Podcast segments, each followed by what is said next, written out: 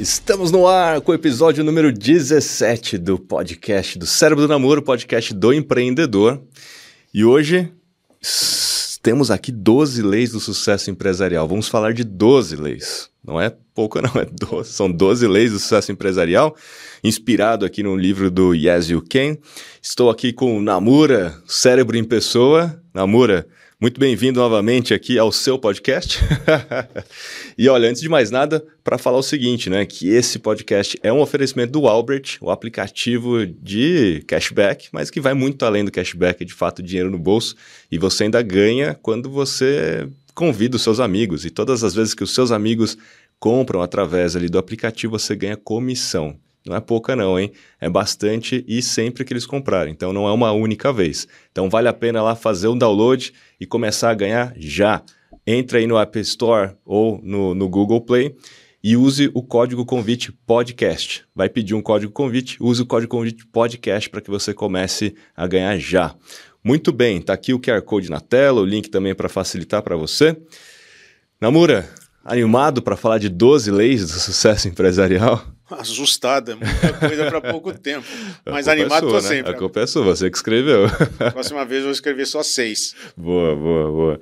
É isso aí. Bom, muito rapidamente, vamos aqui começar a falar sobre as leis. Eu vou começar com nove e eu quero que você comente ali rapidamente quais são essas, né? Eu vou, na verdade, eu vou citando e eu quero que você comente um pouco é, o porquê que você considera isso uma lei. E a gente vai, ao longo do podcast, discorrendo sobre as outras as outras leis aqui eu separei algumas delas que são, na minha opinião, bem interessantes da gente discutir mais profundamente. Porque não daria tempo da gente ficar aqui falando das 12 profundamente, né? Claro.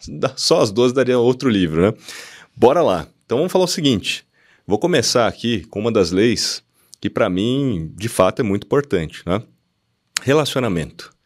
Quando a gente fala de 12 leis de sucesso empresarial, você fez uma analogia, inclusive, com a história da gente começar ali, né? É, é, tá, a gente está quase ali começando a ligar os motores, né? Para voar, né? A gente, o seu livro ele faz essa, essa analogia, né? Com, com o, o, voo, o avião, o plano do voo, etc. Então a gente está quase ligando os motores. Então as 12 leis são basicamente ali princípios, né? Princípios, eu acho que o próprio empresário tem que ter ao longo da, da sua jornada como empreendedor e, sem dúvida nenhuma, relacionamento é um, é um importante, na minha opinião. Então, começa falando, na sua opinião, por que, que relacionamento se tornou uma lei de sucesso para você? Bom, prazer estar aqui com todos vocês mais uma vez para a gente progredir nesse trabalho de formar a cabeça das pessoas no sentido de ter uma visão mais ampla do que é empreender, não é só ter um produto, um serviço e vender, muito mais do que isso. Mas antes de responder a tua questão, eu queria colocar uma questão. Boa. Por que eu chamei de leis e não chamei de outra coisa? Eu chamei de lei porque, pensando nas leis da natureza, quando ela ocorre, quando você descobre uma lei da natureza, como por exemplo a lei da gravidade, ela é imutável. Ela é assim por, por todo sempre. Ok? Então eu chamei de leis para ver se com o tempo isso mudava ou não mudava. E esses dias eu fui revisar. Isso tem mais de 30 anos aproximadamente. E eu fui revisar para ver se alguma coisa era muito próprio de uma época, de um tempo, e já não valia mais hoje, então não está mais consagrado, a gente joga fora, ou se isso era perene. Você vai ler as 12 leis, você vai ver que elas são perenes. Então, é muito importante entender por que o nome lei. É no sentido de dizer, não é uma lei tributária, uma lei fiscal. É no sentido, a, a, a correlação, a metáfora é uma lei da natureza. Então, uhum. elas são perenes e por isso elas se mantêm até hoje válidas. Então vamos lá para relacionamento. Você tem amigos na escola, você tem amigos de infância, você tem amigos da faculdade. O que une você aos seus amigos? O relacionamento que você mantém com eles. Quando a gente fez aquele capítulo da, da, da empresa de mente, corpo e alma, mente era o planejamento, corpo eram os recursos e alma era o quê? Os relacionamentos. Eu falei naquela época que uma empresa que tem mente, pensamento, mas não tem corpo, não tem corpo, é uma ilusão né? uma uhum. fantasia, você não realiza. Uma empresa que tem corpos, recursos, mas não tem mente, desculpa, é uma porra louquice. Uhum. né? Mas por que, que às vezes a empresa tem mente, planejamento, corpo, recursos e a coisa não anda? Porque os relacionamentos entre as pessoas são deteriorados. tem intriga, tem fofoca. Então, relacionamento é fundamental na vida de qualquer pessoa, portanto, é fundamental na vida dos colaboradores da empresa, na vida das pessoas que estão na empresa com os seus clientes. Manter um bom relacionamento significa, agora falando das métricas que a gente usa aí no, no dia a dia, é uma das, é, das variáveis que influi no NPS 9 ou 10. NPS é aquele, aquele númerozinho que a gente descobre quando pergunta para o nosso cliente: você indicaria a mim ou a minha empresa para outras pessoas?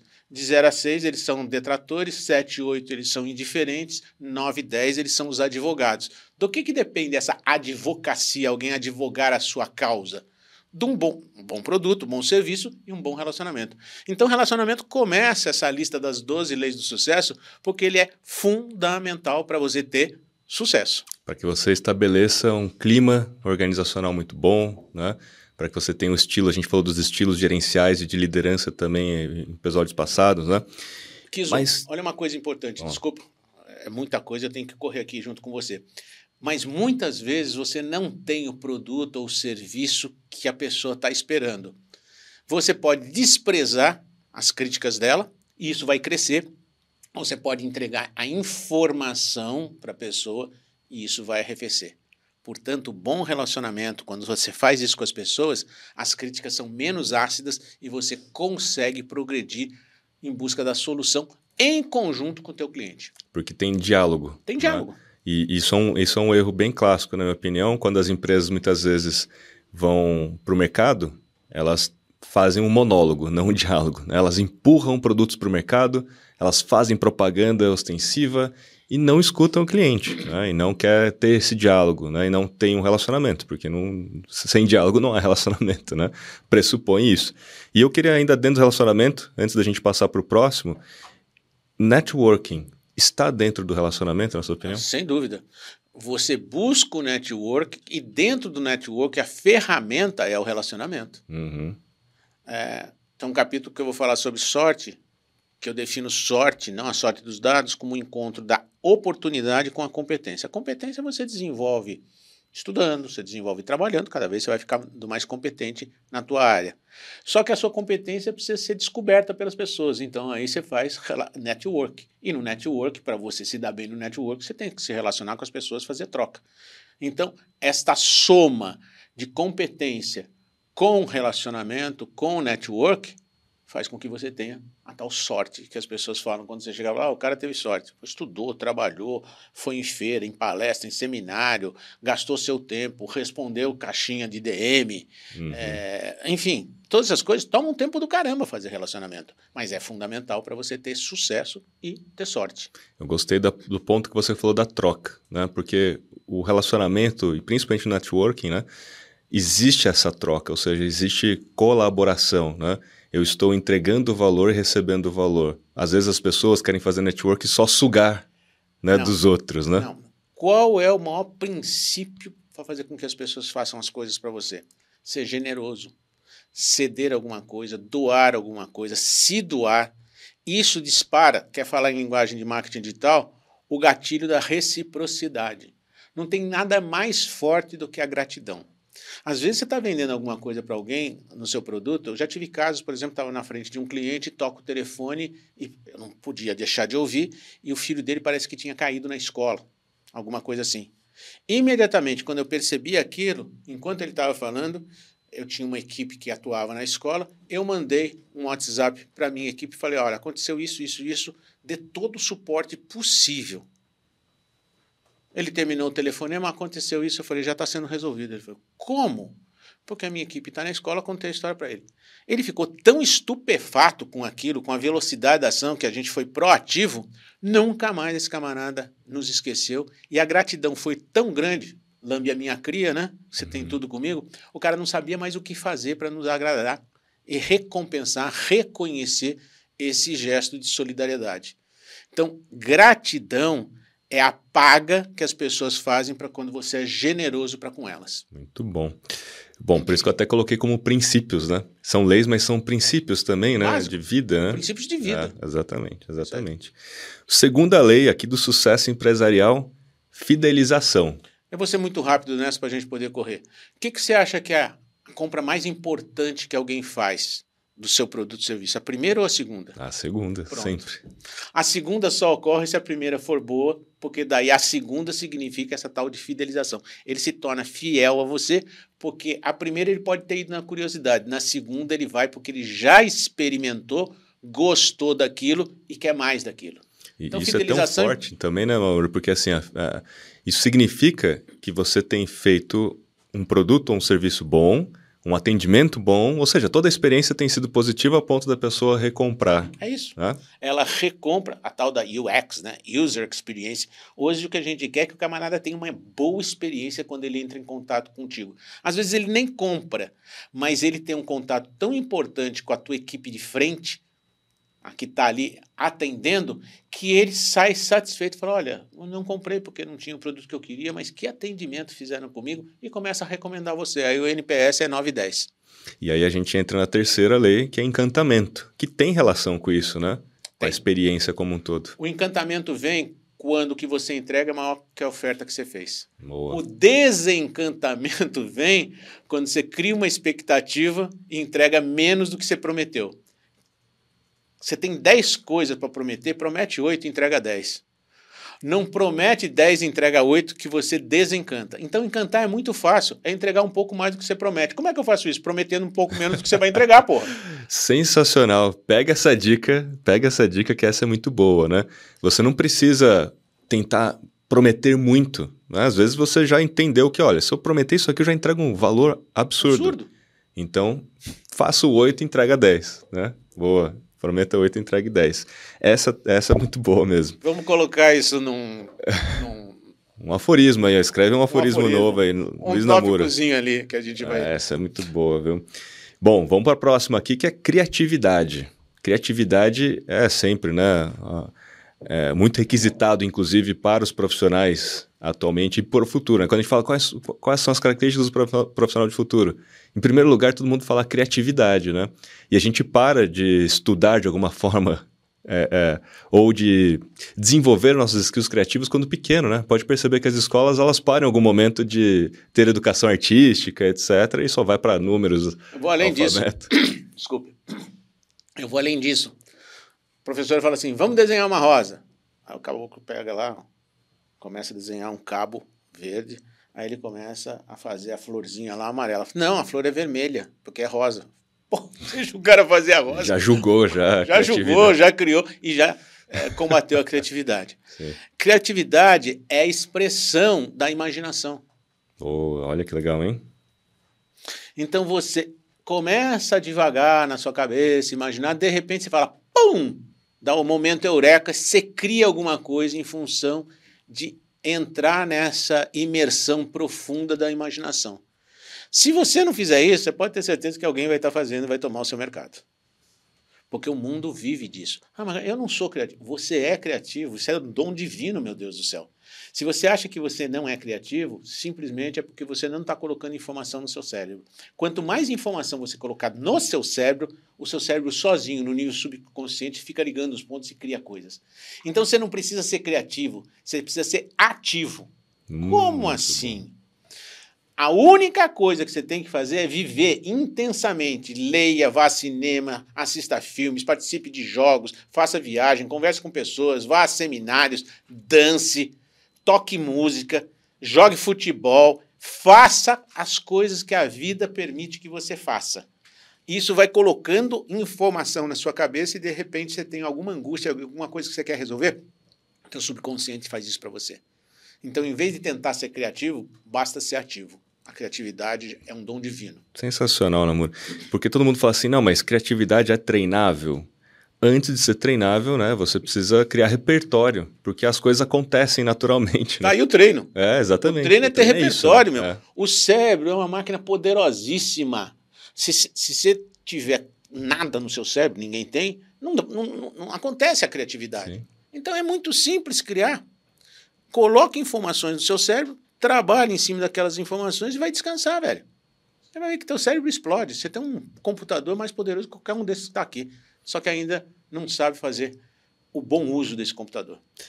Ó, a gente falou de relacionamento, fidelização, encantamento e criatividade, que são coisas aparentemente mais subjetivas, né? E, e tem a ver com os princípios e, e, e, tudo mais. E agora a gente vai entrar em algumas leis que são mais tangíveis. Okay. Né? Margem. Por que, que margem, margem você considerou uma lei de sucesso empresarial? Porque sem margem de lucro, tua empresa quebra. Simples, né? Simples assim. Você compra por 5 e vende por 10, teve uma margem de 5. Você compra por 5 e vende por 4, você teve um prejuízo de 1. Um. Então, margem é fundamental. O importante é como eu consigo altas margens. Simplesmente baixando os custos e aumentando a receita. Como é que você trava os custos? Por exemplo, gravando uma única aula na área digital essa e vendendo para um milhão de pessoas. Fazendo um único produto, o cara dá um download aqui, outro dá na China, outro dá na Áustria, e o produto é um só. Então, quem trabalha com digital consegue altíssimas margens, porque o custo para desenvolver depois é mitigado entre milhares de pessoas que baixam, por exemplo, o seu aplicativo. Já na área de produtos, vou fazer um carro, eu ganho X. Vou fazer dois carros, o custo é basicamente o dobro. Tem as economias de escala, não estou considerando só para ser didático aqui. Então, margem é fundamental porque é da margem que gera o teu lucro e que permite você expandir a sua empresa. Uma empresa cujos produtos não têm margem só tem uma saída que é a próxima lei: vender em alta escala. Vender muito a gente chama em alta escala, né? é, é, o giro. Quantas vezes eu vendo aquele negócio? Então já vou matar as duas de uma Beleza. vez. Margem e giro. Margem é quanto sobra da venda de um único produto. Giro é quantos produtos você vende. Se você faz um sorvete que custa cinco reais e você vende por 10, você ganhou cinco reais. Se você fizer mil sorvetes, você vai ganhar cinco mil reais ok? Geralmente na área de produtos as margens são pequenininhas e a escala tem que ser grande, o giro tem que ser grande. Na área de serviços, porque é uma prestação de serviço, normalmente o, a margem é alta e o giro é baixo. Como é que você une essas duas coisas? Tem um truque muito interessante aí. Imagina que você tem uma cadeia, uma esteira com 10 produtos. Cada cliente que vem pode comprar um daqueles produtos e você produz aqueles produtos em alta escala. Se você produz em alta escala, o custo dele baixa. Só que cada cliente que vier pode fazer combinações, o produto 1 com o produto 2 com o produto 3, o outro 6 com 4 com 1. Ou seja, você tem um supermercado de produtos, mas o carrinho quem combina é o cliente. Você ganha o giro o custo baixo por ter produzido cada um daqueles produtos em alta escala, mas você tem uma margem alta porque a combinação daqueles produtos passa a ser único para aquele cliente. Então, pelo carrinho você pode cobrar mais. Muito legal isso aí. Essa é uma ideia de produtizar serviços. Hum. Porque o serviço é uma coisa muito exclusiva. Então, quando você consegue fazer isso, é típico na área de marketing digital 2. Eu fiz uma aposta com eles quantas vezes eu ia bater nesse negócio aqui. Antes de entrar no ar, bater a primeira, agora bater a segunda. Até agora eu tô ganhando. Tô fazendo um bolão. O Kiso tá, tá ganhando. Eu tô na, na brincadeira também, porque se bater a terceira vez, eu não vou fazer de propósito, eu ganho bolão aqui. Então, na área do, do digital, isso é muito comum, o que o pessoal chama de esteira de produtos. Você tem um, dois, três, quatro, cinco, seis, sete, oito, nove, dez produtos.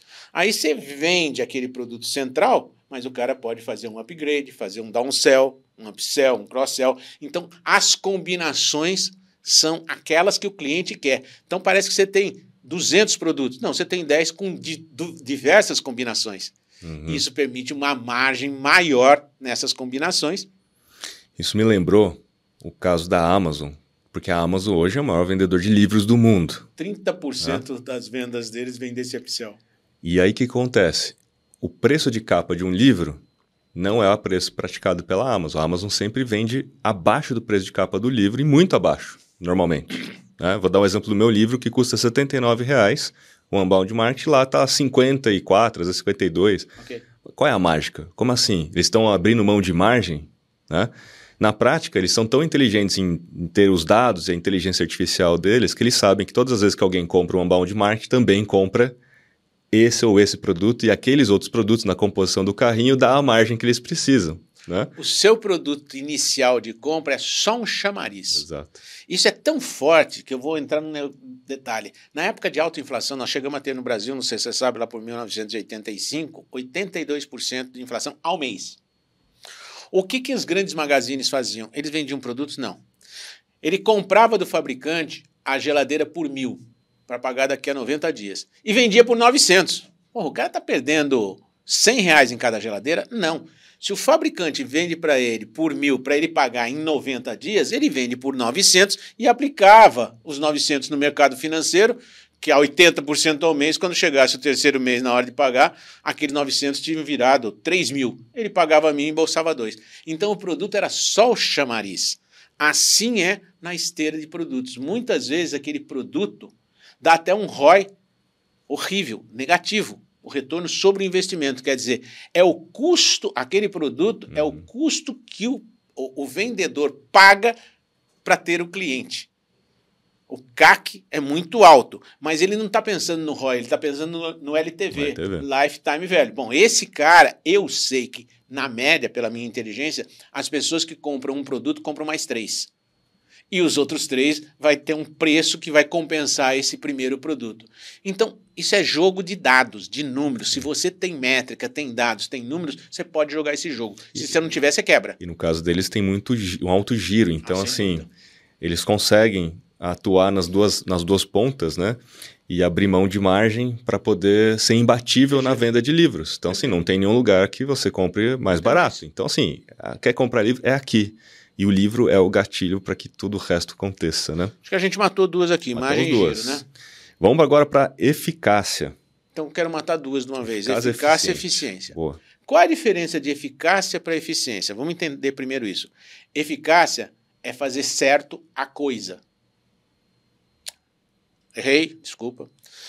Eficácia é fazer a coisa certa. Eficiência é fazer certo a coisa. Ou seja, eficácia é fazer o que tem que ser feito. Eficiência é fazer bem feito aquilo que tem que ser feito. Uma coisa tem a ver com resultado, outra coisa tem a ver com processo. Faz é, sentido? Faz sentido. Não adianta, eu vou dar um exemplo para ficar mais claro. Você é o melhor engraxate da cidade. Ok? E vai trabalhar numa loja de frutas que, que adianta você ser muito eficiente, engraxar sapato como ninguém, se na loja de frutas não tem sapato para engraxar? Você fala, ah, namoro, esse é um exemplo muito bobo, é um exemplo didático. Em empresas ocorre o tempo todo isso aí. Gente fazendo coisa, que você pergunta por que, que você faz isso? Ah, não sei, sempre foi assim. É. Ela pode ser o melhor carimbador que tem ali.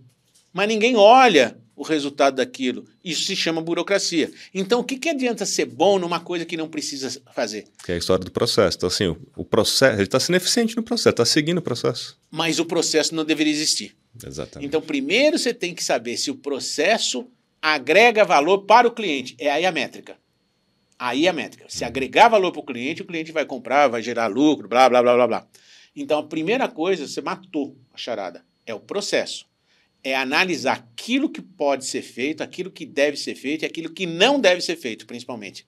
Bom, o que pode ou deve ser feito, aí tem que ser bem feito para diminuir retrabalho, diminuir custos com garantia, todas essas coisas. Então, efic eficácia é fazer aquilo que tem que ser feito. Eficiência é fazer bem feito o que tem que ser feito. Boa. Vamos para o nono, que é o controle. É, essa é óbvio. Quem não controla, não gerencia. Você acabou de falar da Amazon da inteligência. Como ela controla todas essas métricas, eu posso ter prejuízo aqui, pra, mas eu sei que eu vou ter lucro lá, porque na média uma pessoa não compra um produto. Quando ela vem por um produto, ela compra mais três ou quatro. Isso estão nos dados que ele controla, as métricas que ele acompanha. Ele consegue fazer esse jogo. Então, sem controle, você não gerencia absolutamente nada. Você é um barco no mar sem bússola, você não sabe para onde vai. Você vai para onde o mar te levar. Então tem alguns controles básicos, DRE, ROI, payback. Vamos falar no próximo episódio. No próximo episódio? É. Tá bom. Então a gente toca nesse assunto. Você tem que ter algumas métricas simples, muito simples. Quando a gente fazia os nossos cursos de informática, a gente sabia que cada 100 pessoas que ouviam numa rádio, na televisão, no outdoor, um, uma mensagem nossa, um terço desses comparecia à escola. 30%. Uhum. 33%. Um terço vinha. Desses 30%, 10 se matriculavam. 3 para 1. Então eu sabia que de 100 impactos, tinha 10 matrículas. Ponto. Acabou. Eu tinha essa métrica. Quando tinha 12, eu ia olhar e falar assim: poxa, alguém está falando melhor ainda, ou 15 ou 20. Nossa senhora, essa pessoa sabe fazer um pitch de vendas adequado. Quando tinha 5, eu sabia que o pitch de vendas estava ruim, colocava essa pessoa para ser treinada por outra que tinha um pitch melhor. Quando eu colocava 100 anúncios na rádio, em vez de vir é, 30 pessoas, vinham só 5, é porque a mensagem que eu coloquei na rádio não está atraindo as pessoas. Boa. Você mesmo agora parece que fez um, um post aí que deu 300 mil visualizações. Sim. Foi a chamada que você fez que aguçou a curiosidade das pessoas, elas vieram atrás. Muda a chamada, você cai de 300 mil para 30 mil ou 3 mil. Não, e- e dentro dessa história de controle, né, tem duas coisas legais aqui que eu queria a sua opinião. Uma primeira, assim, né? Fato, a gente não consegue ter sucesso naquilo que a gente não consegue medir. Você, precisa medir as coisas para entender minimamente, né? Se você está melhor do que ontem, né? Se hoje você está melhor do que ontem. Então, primeiro, primeira coisa é você, você melhorar cada dia em, em relação ao seu próprio histórico. Isso é o Kaizen, né? Boa. E o segundo ponto é, precisa ter parâmetros. Então você conseguiu criar um parâmetro próprio. Puxa, de cada né, 100, taxa de conversão de 33%, primeiro conversão para chegar até lá, né, depois a conversão, primeiro você gerou lead, né, e depois a conversão, de Conversão. lead para cliente de 3 para 1. Ainda estava dentro do seu próprio histórico. Certo. Na sua opinião, é importante a gente ter parâmetros também, benchmark, né? O que, que o mercado tem feito na mesma indústria, às vezes é 5 para 1. É fundamental. Você- Eu sei que as matrículas de alguns cursos de inglês é na base de 7 para 1. O nosso era 3 para 1.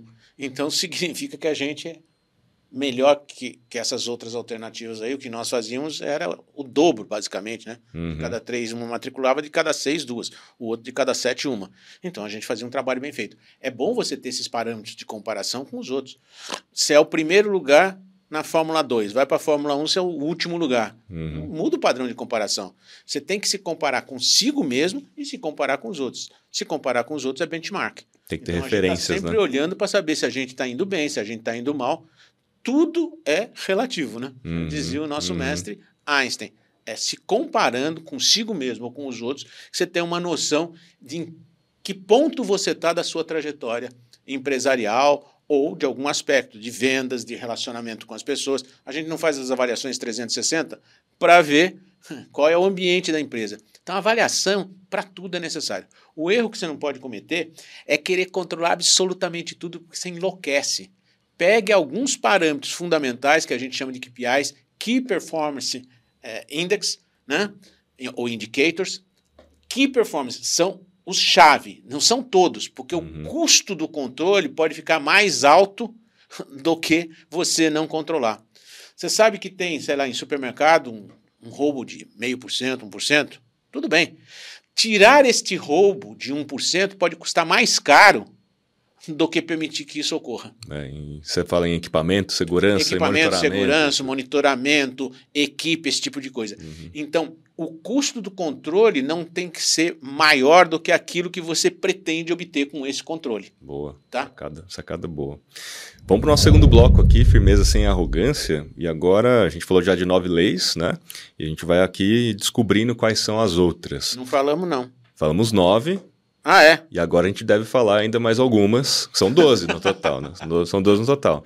Eu vou discorrendo aqui, vou puxando aqui Tá. para você comentar. Bom, tem um ponto é, que tem muito a ver, assim, quando eu li no livro, eu achei muito legal, que você fala o seguinte, né, que para empreender precisa ter coragem. Né? A gente já falou aqui em vários episódios, né, o quanto que o empreendedor é um herói brasileiro, né, porque tem que ter coragem, né. Mas como é que se cultiva a coragem, na sua opinião, e como que você fez isso na sua história como empreendedor? Enfrentando seus medos. Preste atenção. Medo você tem, eu tenho, que isso tem, todo mundo tem. A difer... Porque medo é, é- é é da sobrevivência. Quem não tem medo, bota a mão no fogo. Tem pessoas que até quem não tem sensibilidade se queimam porque ela não tem aquela sensibilidade, não tem medo, põe a mão no fogo. Quando vê, o dedo está queimando. Uhum. Tá? Existem doenças que eh, tiram a sensibilidade. Então, medo é algo que a natureza nos forjou para a gente não ser comido pelos bichos que tinham na pré-história. Então, o medo é natural. E é importante ter medo. É importante, é biológico. É. O medo te salva de situações, Uhum. ok? Você fica mais atento. Então, ponto. Você não vai deixar de ter medo. Eu dou palestras há, sei lá, 30 anos, dou palestra no Brasil, nos Estados Unidos, tenho tido essa possibilidade. Pergunta se não dá aquele medinho na hora que você vai entrar na palestra. Sempre dá para todo mundo. Pergunta para um ator de cinema, ele treinou a peça lá, passou a peça 50, 100, 500 vezes. Vai lá, ele tem medo. Ponto. Medo todos temos. A diferença é o medo te paralisar ou você enfrentar. Portanto, vai com medo mesmo, vai sentindo aquela sensação biológica, adrenalina, ca- ca- adrenalina caindo no seu sangue, é aquele sufoco. Daqui a pouco você começa a respirar, começa a interagir com a plateia, se for no caso de uma palestra, e o medo vai arrefecendo. Quanto mais você faz uma coisa, menos você sente essa sensação.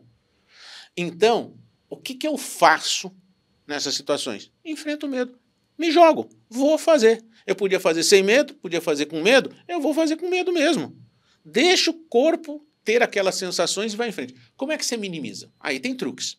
Um, faça as coisas com calma. Você vai prestar um vestibular? Vá um dia antes até o local. Descubra qual é o trajeto. Veja quanto tempo você gasta para não aparecer algum imponderável que você não pensou e você chegar cinco minutos atrasado e o portão está fechado. As cenas clássicas, né? Cenas clássicas não consegue entrar. Toda a TV mostra. Então, quando eu dava aula no cursinho, chegava em outubro, tinha nego querendo pular pela janela. Hum. Porque o cara não estudou, aí paga o preço, né? Mas aqueles que estudaram, eles tinham que desempenhar. O que, que determina o desempenho de um aluno no vestibular? Duas coisas: o conhecimento e o controle psicológico.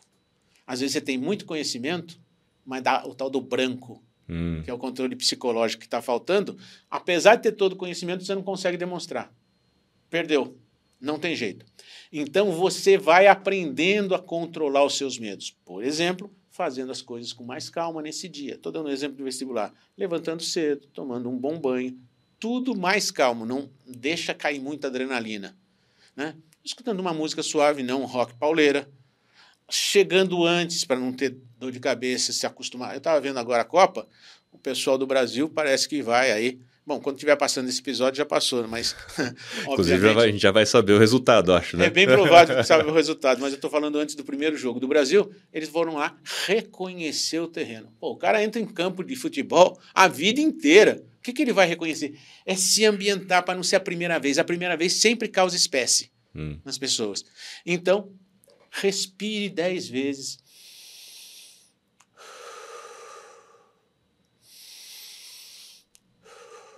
Faça esse exercício com calma que você alivia um pouco essa tensão. Então, como é que eu faço? Enfrento meus medos. E assim, né? Coragem não é a ausência do medo, né? É o enfrentamento dele. enfrentamento do medo. Obviamente que você pode se preparar minimamente para reduzir ou mitigar né, a- a- a- as consequências, talvez, de você se jogar, né? Com esses truques, né? Fazendo devagar, chegando antes, Exatamente. respirando fundo, tomando um chazinho, tomando um bom banho. Essas coisas todas facilitam. Né? E o que é mais surpreendente, né, que na maioria das vezes quando você enfrenta esse medo e vai mesmo assim, você se surpreende, né? Você fala, caramba, aprendi muito mais, né, do que eu achei que ia perder, talvez, né, enfrentando esse medo. Você se surpreende e as pessoas se superam muitas Eu- vezes eu- e mudam eu- a história. Eu vou dar a última metáfora para isso. Final da Copa do Mundo, Brasil e Alemanha, 0 a 0 46 do segundo tempo, um pênalti a favor do Brasil e você é chamado para cobrar. Se você fizer o gol, o Brasil é ex-campeão. Se você não fizer, o Brasil talvez perca o jogo. Você acha que você vai estar com medo ou não? É, cara, essa é, é a responsabilidade, né? Agora você vai chegar e falar assim: não, eu não vou cobrar o É. pênalti, deixa a bola lá. Vai, cara, não tem jeito, você vai tremer. Agora, se você fizer o gol, a explosão que você vai ter, e esse momento vai ficar registrado pelo resto da sua Sim. vida. Eu fui receber um prêmio na, no- na Disney de melhor franqueador do mundo entre os pares da Future Kids. Eu estava tremendo. Aí vi o Mickey, abracei o Mickey e tal, ganhei o prêmio. Mas estava tremendo, mas nunca mais me esqueci dessa oportunidade na minha vida. Vai com medo Legal. mesmo, se joga. A gente falou de encantamento, né, como um dos, do- uma das leis, né, e que tem muito a ver com a experiência do cliente é, é, ao longo da jornada. A gente colocou dessa forma, né? Mas na sua opinião, né, quais são os maiores ruídos na experiência de um cliente nessa experiência, assim, coisas que geralmente dão errado que, as- que- que quem está nos escutando aqui precisa ficar antenado para não cometer? Falta de ouvir o cliente. É, falta de ouvir o cliente, né? Para tudo, né? Até é. antes de começar a desenvolver um produto, né? Tudo. Cliente é o protagonista da tua história. Sem cliente você não vive. Eu costumo dizer que tem duas coisas que quebram uma empresa: fluxo de caixa negativo, vamos tratar na próxima, no próximo episódio, e falta de cliente. Então, o que quebra todo esse processo aí é não ter o cliente. Você não tem o cliente quando? Quando você não ouve o cliente. Basicamente é, você está é fazendo algo para si, né? Ou baseado nas suas crenças, né? Daquilo que é bom para os outros, sem é escutar isso. os outros. Né? Encantar o cliente significa primeiro entender quais são as expectativas dele e depois superar essas expectativas. Como é que você vai entender quais são as expectativas se você não ouve o cliente? Uhum. Se ouve só pro forma, ele está falando, você está fazendo assim, mas está pensando no que, que você quer falar para ele. Para de fazer isso, faça um exercício de escutar com atenção. Eu dei o exemplo do, da pessoa que recebeu um telefonema. Eu queria falar do meu produto, do meu serviço. Ela recebeu um telefonema que o filho tinha sofrido um acidente na escola. Uhum. Eu consegui escutar. Se eu tivesse centrado no meu produto, no meu serviço, ele desligava o telefonema. Então, como eu estava falando, o cara podia até achar que isso é uma descortesia. Porra, meu filho acabou de, de, de, de sofrer um acidente, eu tenho que parar essa reunião, você vem me falar de produto. Quebrava o encantamento. Se você não fizer isso pela sua natureza humanitária, faça por inteligência empresarial. Escute o seu cliente. Eu vou repetir isso o resto da minha vida. Eu sempre falo para minha equipe de vendas: bom vendedor não é o que fala bem, é o que ouve bem. E, e assim, né, no nosso dia a dia, né, a gente pensa muito quando a gente fala assim, tem que escutar o cliente, a gente pensa muito em atendimento ao cliente, né? Mas não é só sobre atendimento, sobre saque, né? Serviço de atendimento ao cliente, sobre o pós-venda, né? É sobre escutar o cliente de fato e em pensar no outro em primeira instância e genuinamente querer ajudar a, no, no, o problema do outro, em resolver aquele problema, não é pensar em si, né? Olha, a melhor metáfora para isso é seja psicólogo do seu cliente. Quando você está com um psicólogo, ele tenta escutar não o que você está falando, mas escutar o que você não está tendo coragem de falar e de dizer. Muita gente fala para mim, quando entra no Albert, que vai ser licenciado do Albert, por que, que você está entrando no Albert? É porque quero uma renda extra, não sei o que. Não é isso. Isso é a ponta do iceberg. O que ele quer, ele tem sido considerado um cara fracassado. Ele tem sido considerado um cara que não teve os mesmos resultados que os outros amigos de escola. Ele não está satisfeito lá no íntimo dele com o trabalho. A renda que ele recebe não é suficiente para honrar os sonhos que ele tem com a sua família. Então, ele está falando de renda extra. E eu estou vendo a família dele, a, a, tudo que ele tem passado de humilhação. É isso que ele quer resgatar. Quando eu entendo isso, eu falo: esse cara vai vingar nesse negócio. Então, o melhor jeito de escutar o cliente é escutar o que ele não diz, através do que ele diz.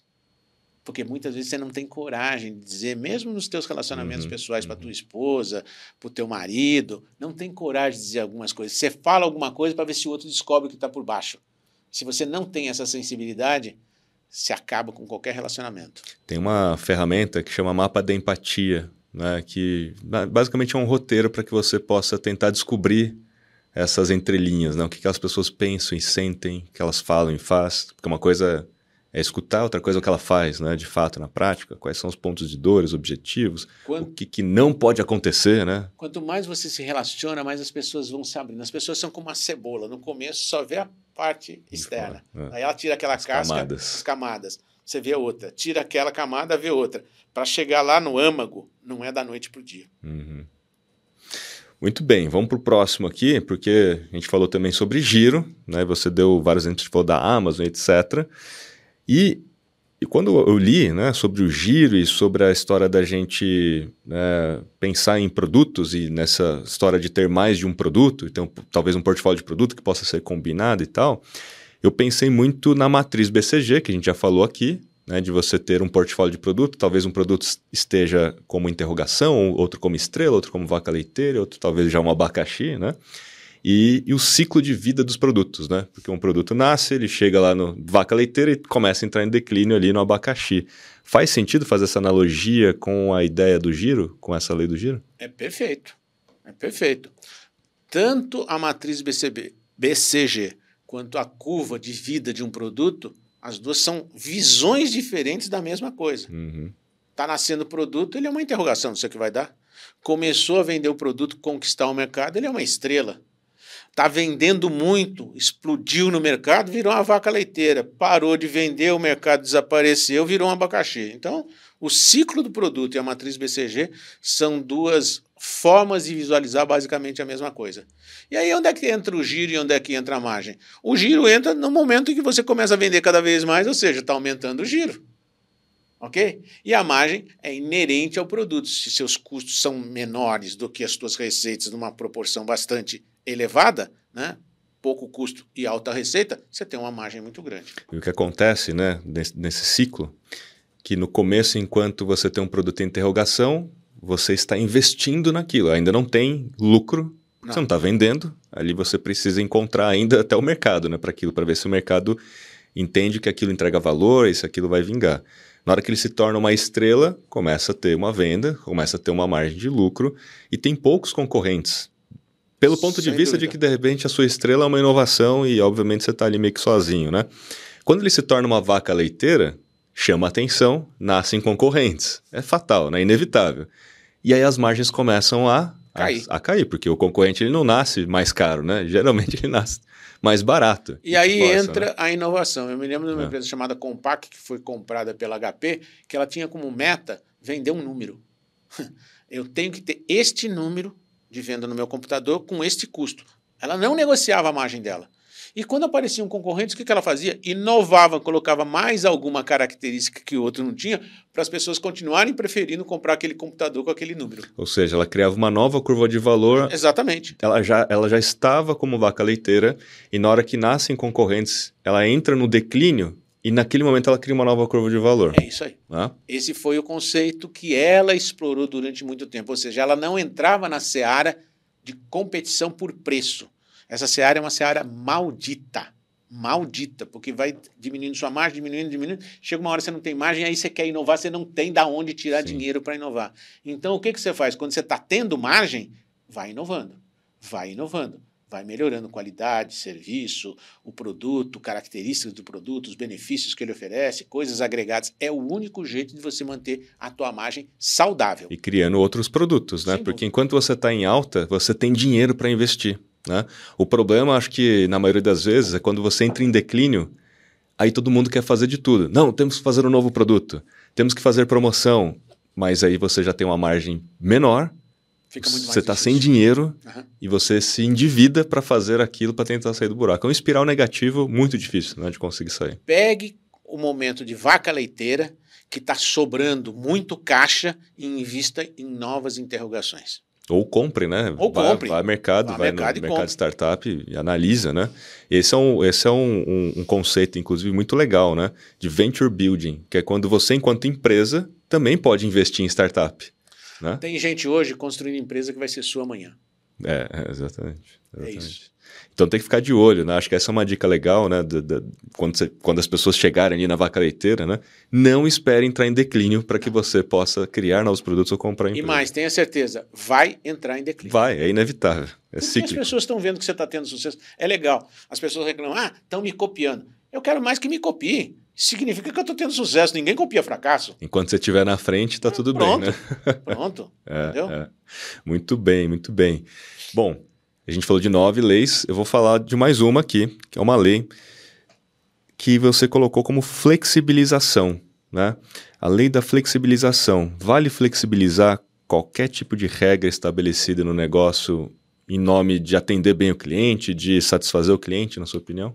Vale flexibilizar com a seguinte condição: desde que não mate a gênese do seu negócio, como ele foi concebido. O Albert, por exemplo, tem uma estrutura de distribuição do cashback muito bem estabelecida, uma engenharia financeira. Quando alguém quer flexibilizar o coração do projeto, isso não é possível. Mas flexibilizar o atendimento, o Ian Carlson chamava isso de moments of truth, momentos da verdade. O que é o momento da verdade? É quando tudo que você pensou se concretiza na hora que o camarada vai comprar seu produto ou serviço. Esse é o momento da verdade. É ali que ele decide se compra ou se não compra, e, portanto, se compra, tua empresa vai ter sucesso, se não compra, tua empresa vai fracassar. Nessa hora você flexibiliza. Mas, primeiro, princípios você não flexibiliza. Esses são sólidos. Os dez mandamentos são os dez mandamentos. Ah, não uhum. matou, mas ah, matou daquele jeito. Não, não tem flexibilização. A lei pode até ter atenuantes. A religião, nesse sentido, não tem atenuantes. Então, você não flexibiliza nem princípios nem valores. Você flexibiliza operações. Ah, eu ia dar 5% de desconto, mas o cara chorou, eu tenho uma margem aqui, está dentro dos meus, vou dar 10% de desconto para o cara. Quem é que pode fazer isso? O teu colaborador na ponta. Porque não é para ele ficar ligando para supervisor, superior, Sim. gerência para tomar certas atitudes. Ele tem um limite em que você dá essa flexibilidade para ele agir para conquistar o cliente. Fora desse limite, ele vai consultar alguém acima dele. Então você vai num hotel, chega lá, o quarto que você estava esperando para abrir às duas horas da tarde não abre, vai abrir até às três, infelizmente. Qual é a flexibilização? Olha, senhor pode usar o nosso restaurante, o almoço é por conta do hotel, para recompensar um pouquinho esse atraso que nós tivemos. Espero que o senhor goste do nosso atendimento. Pronto, flexibilizou. Sim. Tava lá o, o, almoço grátis? Não, não tava, mas pô, o hotel vai atrasar uma hora para entrar, me dê um almoço grátis, alguma coisa. Então, sim, flexibilize para atender os clientes só não macule seus princípios, seus valores. Muito bem. E nesse caso, né, quando a gente falou de, de flexibilização e tudo mais, você deu esse exemplo do colaborador na ponta ter essa autonomia de decidir em dar o almoço. Em tese, ele não falou com ninguém, mas isso tem que fazer parte ali da cultura do negócio já, né? Então tem que estar muito claro assim, gente, para atender bem o cliente, a flexibilização e tudo mais. Isso tem a ver com uma das leis que você colocou de agir rapidamente, na sua opinião, agir rapidamente, assim, o negócio, né, depende desse consenso, desse alinhamento, né, eh, baseado na cultura do negócio? Sim. Você tem a cultura do negócio e tem o treinamento dos teus colaboradores. Até onde ele pode ir, até onde ele não deve ir. Isso no treinamento você determina. Caso aconteçam tais e tais casos, você tem essa margem de ação. Não pode ser engessado.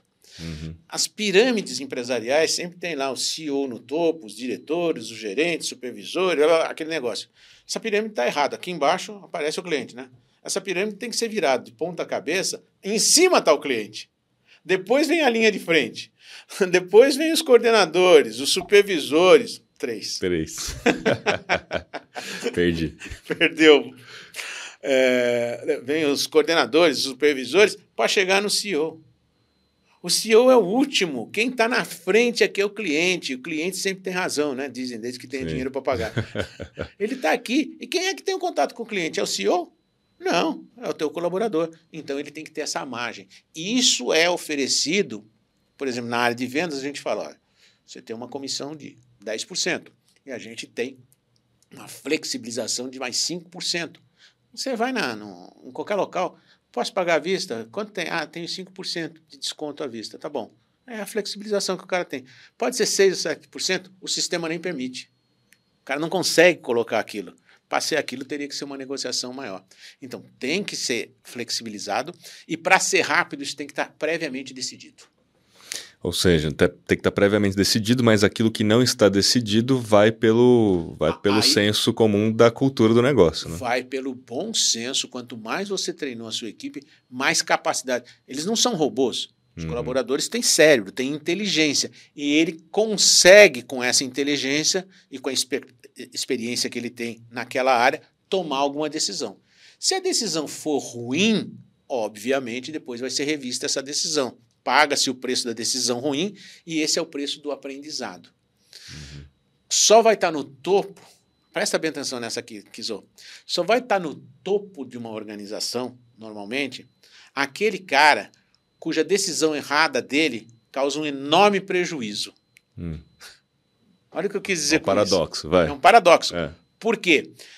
Se a decisão errada desse cara causar um enorme prejuízo, ele não vai tomar essa decisão errada. É por isso que ele vai para o topo. Hum. Deu para entender? Uma decisão errada, às vezes, de uma pessoa que está no nível inferior, não causa tanto prejuízo. Tudo bem, ela está naquele nível.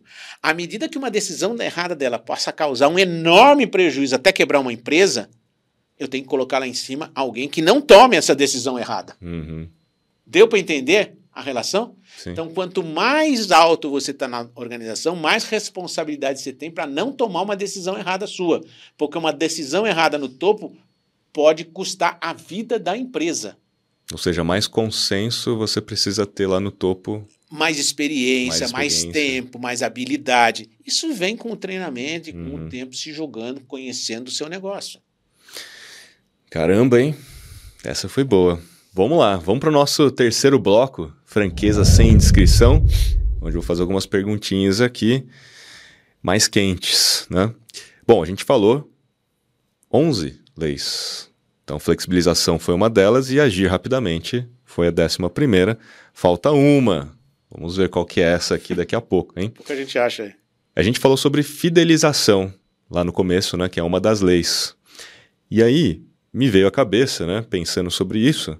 Bom, fidelização é melhor você ter um modelo baseado em recorrência, tipo um software como serviço, né? A MLabs é um software como serviço, então as pessoas ficam meses, assinou, tipo um Netflix, né?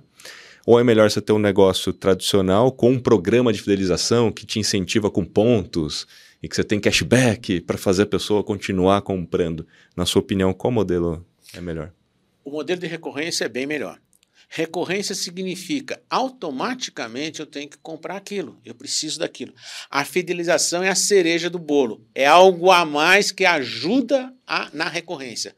Mas a fidelização, como programa de milhas, por exemplo, as pessoas às vezes nem usam essas milhas, é típico isso. O cara fica excitado, tem aquilo, mas não usa. Então, ter recorrência é fundamental. Negócio sem recorrência morre. Negócio com recorrência sem fidelização não morre. Uhum, Deu para perceber? uhum. Viver de fidelização sem recorrência, o que, que o cara vai comprar? Ele é fiel a você, mas não tem alguma coisa mais para ele comprar, ele não está satisfeito com o que ele comprou. Não adianta fidelizar. Sim, ele não vai comprar dois da mesma coisa. Não vai comprar dois né? da mesma coisa que não atende a, a- a expectativa dele. Ele até entra no programa de fidelização, mas não faz uso, porque, ah, eu sou fiel a tal marca, mas não tem nada que me interessa lá. Tem que ter alguma coisa que me interesse e que eu queira recorrentemente comprar aquela coisa. E aí, se eu puder comprar aquela coisa mais barata, porque eu tenho pontos pela fidelização, melhor. Então, primeiro você fideliza. Depois, você, é, primeiro você tem um, um programa de Recorrência. recorrência, produtos que tenham recorrência. Depois você cria um programa de fidelização. E por isso que um dos melhores caminhos né, que a gente começou a perceber ao longo do tempo é dos produtos se tornarem serviços. Ah, né? E aí você tem a recorrência, porque enquanto, por exemplo, a Microsoft vendia a licença, era uma vez só, e aí com a pirataria também, às vezes ele nem tinha essa, essa possibilidade. Mas ao quebrar isso e cobrar pouquinho por mês, né, você cria a recorrência, renova automaticamente e acabou com a pirataria, né? Isso começou com o conceito de SaaS, SaaS SaaS. Service, é, Software, as a Service. Depois a gente viu o HAS, Hardware as a Service. Agora é tudo as a Service. Você compra uma assinatura de vinhos. Carro, né? Assinatura, de- o 25% do mercado europeu de carros não é mais de venda, é assinatura. Você assina um serviço de locomoção. Aí como é que eu ando? Ah, eu te empresto um carro. Uhum, uhum. Amanhã, quem sabe, ele vai emprestar um jet ski, vai emprestar, sei lá eu o que, que ele vai emprestar.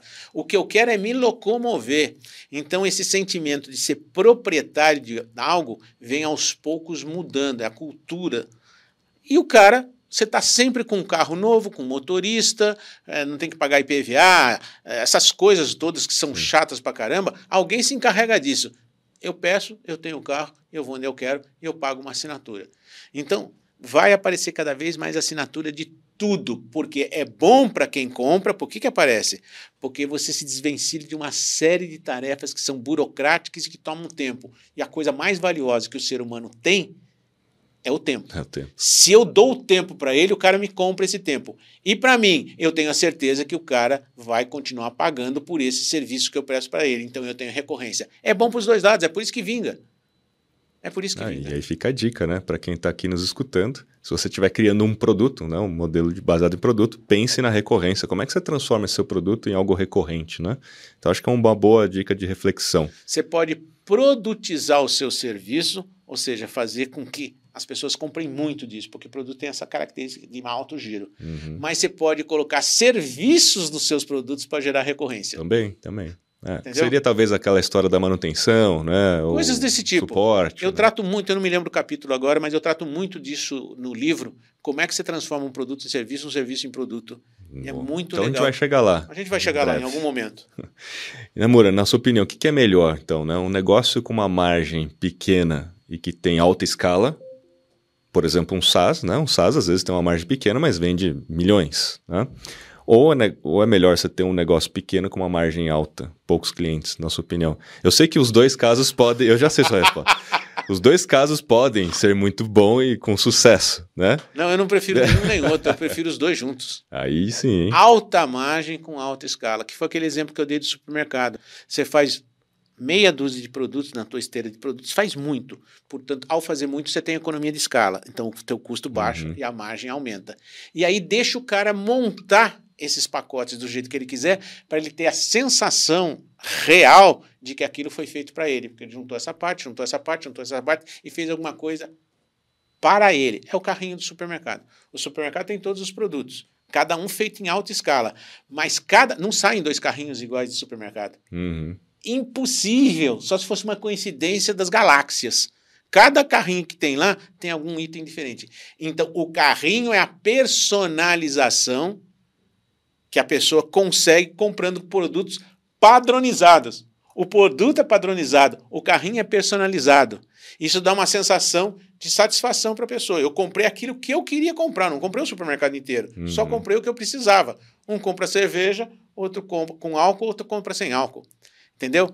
Então, dá para fazer com que a tua margem aumente e o teu giro aumente junto. Esse é o melhor dos mundos. Muito bem. Eu gostei dessa, dessa resposta, acho que é o que todo mundo obviamente quer, né? Alta margem, e aí entra naquela história do ciclo, né? Provavelmente você começa a ter a margem achatada, e aí a gente já falou, cabe você criar uma nova curva de valor, colocar um add-on, ou criar uma funcionalidade nova, enfim, ou criar um novo produto no portfólio, porque aí no carrinho você vai compensando uma coisa a outra. Está respondido. E aí, Ser eficaz é importante, né? A gente falou sobre eficácia e eficiência, né? Então, eficaz é o importante porque a gente já entendeu que é o resultado final. Na sua opinião, né? Vale gastar tempo em recursos e áreas que não vão agregar valor? Então, assim, o que, eu quero dizer com isso, né? É, como a eficácia é importante, será que a gente tentando resolver né, equação de melhorar um processo, né? A gente falou que o processo é sobre eficiência em revisar o processo e gastar tempo em todas as áreas. Então, todas as áreas têm processo. Então, valeria a pena a gente olhar para todas as áreas? Ou você tem um ponto assim do tipo, meu, olhe nessas essas então, áreas. Vamos lá. vamos lá. A regra básica de eficácia, a eficácia está correlacionada com o valor que o cliente dá para aquilo que você está fazendo. Se o cliente não percebe valor, você não tem que fazer. Tá? Ser eficaz, o que, que era? É fazer a coisa certa. E o que é a coisa certa? Aquilo que agrega valor para o cliente. Então não é a coisa certa. Então a primeira coisa é: vale a pena olhar para aquilo que agrega valor para o cliente? Claro que vale a pena. E aí procurar fazer bem feito aquilo que é eficiência. Isso é fundamental. Aquilo que não agrega valor, você não está percebendo para que, que serve aquilo, joga fora. Então, às vezes, a gente está gastando muito tempo e energia tentando melhorar um processo de uma área, mas que não vai agregar valor nenhum para o Joga final. fora isso. Uhum. Essa é a regra básica. Então, concentra o seu esforço naquilo que vale a pena. Mas se tiver 10 coisas que vale a pena, curva ABC. O que é que o cliente mais valoriza? Às vezes é o atendimento. Então, você vai colocar uma pessoa na hora do recrutamento que fale um português correto, que tenha uma voz suave, que tenha paciência. É isso que você vai fazer no atendimento. Ah, não, o que eu preciso é aumentar as vendas. Então você vai colocar um outro perfil, um cara mais agressivo, um cara que vai para cima, um closer, um fechador. Não bote um fechador nesse atendimento, nem alguma pessoa tão suave para fechar as vendas. Você está recrutando errado. Então, onde você vai colocar a sua atenção? Naquilo que gera valor para o cliente. E se tiver 10 coisas que geram valor, você vai perguntar para o cliente o que, que é mais importante para ele. Naquilo que é mais importante, você presta mais atenção e aumenta a eficiência desta coisa que é mais importante para o cliente. Para, obviamente, ter mais eficácia no final, que é o resultado que você vai gerar. É isso. Por isso que eu coloquei assim, né? Que quando a gente está nessa busca de eficácia, sabendo que a eficácia em tese seria mais importante, né? nessa busca de eficácia, a gente tenta ser mais eficiente em vários processos. Mas às vezes tem algum lugar que você está gastando tempo e é energia e não gera eficácia, né? É que tem uma sequência. Primeiro tenta ser eficaz, depois ser eficiente. Hum. Ponto. Para ser eficaz, faça aquilo que gere valor. O que não gera, você joga fora, não tem que fazer. Tendo as coisas que geram valor, pega aquelas que geram mais valor. Quem te diz isso? O próprio cliente. Ponto. Peguei as coisas que geram mais valor. Já estou sendo eficaz e estou priorizando aquilo que é mais importante para o cliente. E agora o que, que eu faço? Melhoro o processo de fazer essa coisa, aumento a eficiência. Vou dar um exemplo aqui que tem a ver com o controle, né? que, que, é, um, que é uma das leis. Né? Então, você está dizendo é o seguinte, né? Vale a pena medir tudo? Não necessariamente. Então, primeiro Não. você coloca a eficácia tá, vamos olhar para o indicador-chave, o que, que de fato vai fazer a gente entender se a gente está indo para o caminho certo, né? E a partir disso, fazendo de trás para frente, a gente vai construindo o, as, ou, vai, ou vai, de alguma forma, fazendo tracking das métricas corretas é para saber o KPI, né? Se você fosse controlar tudo, não tinha KPI, tinha só o PI, Performance Indicators, é. não tinha o que que são os chaves. Você não vai conseguir controlar tudo. Se for pequeno, então é uma loucura reúna três ou quatro indicadores de controle. Quando você controlar bem isso, eu controlava quantas pessoas apareciam nas nossas escolas e quantas matrículas eram feitas por veículo de comunicação, dividia o custo disso pelo resultado que dava. Eu tinha o meu CAC. Ponto. Era isso que eu controlava. É. Depois eu fui sofisticando. Não começa complicado, começa simples. Porque às vezes as pessoas acham que elas estão sendo eficientes em medir tudo. Não. Mas não está é um sendo eficaz, né? Ela está gastando tempo, energia e dinheiro naquilo que não precisa. Muito bem. Vamos para a nossa última lei: monitoramento. Né? Então, monitoramento é uma das leis, a nossa 12 segunda lei. E você acha que a gente ficar preocupado em monitorar os concorrentes, né? E a gente está ali se equiparando o tempo todo com os concorrentes, porque é inevitável, né? Quando a gente monitora concorrente, fica se comparando, né? Acaba desviando a gente para aquilo que de fato é mais importante. Por exemplo, ah, eu quero ser líder de mercado. Vale a pena ficar olhando para o retrovisor? E toda hora olhando para o concorrente, às vezes o concorrente lança uma coisa e ele não fez o trabalho de casa de perguntar para o cliente se aquilo é importante ou não, mas ele lançou. Aí eu olho para o concorrente lançando aquilo e falo, puxa, eu preciso fazer também porque eu estou em desvantagem. Então, você entendeu aqui a minha ideia, né? Vamos lá. Na sua opinião, então, monitorar concorrente é importante, é uma lei, para você é uma lei de sucesso, mas isso desvia a gente em algum momento da atenção? Eu vou mudar a sua pergunta e colocar um não na frente dela. Tá bom. Não monitorar o concorrente é bom? Porra, não, cara. Também não pode ser cego, né? os suíços não monitoraram os japoneses e eles vieram com o relógio digital e engoliram o mercado. Uhum. É, a Nokia não monitorou a, a Apple. É, desculpe, a, a Motorola, Motorola, não monitorou a Nokia e ela veio com o digital e a Motorola foi ultrapassada. A Nokia não monitorou a Apple, que não fez um telefone, fez um complexo. Computador de mão. Um computador de mão. A BlackBerry não monitorou a própria Apple e se arrebentou. Bom, posso inúmeros falar, exemplos. Inúmeros casos. Então você não pode não monitorar. Uhum. O que você não pode, o que você não deve é só monitorar. Você monitora o concorrente e controla as variáveis que você tem controle. Então, as da tua empresa você vai olhando e controlando. As dos concorrentes você vai monitorando. Sabe por quê? Porque o concorrente está pensando no seu negócio 24 horas por dia. Se ele é seu concorrente, os dois estão na mesma área. E tem gente inteligente no seu concorrente. E de repente ele vê alguma coisa que você não viu, você, opa, vai lá e se apropria daquilo. Não é copiar, é pegar a ideia, a ideia não pode ser patenteada, porra, olha que ideia legal. E você tenta até melhorar.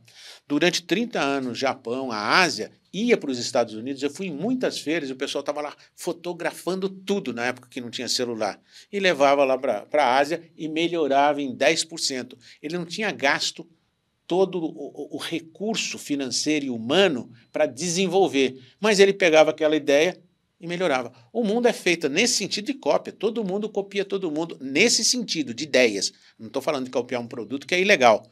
Mas eu estou conversando com você, você tem uma ideia, que ideia legal do Kiso, vou tentar fazer aquilo, quem sabe faço até melhor que ele, você faz melhor que eu.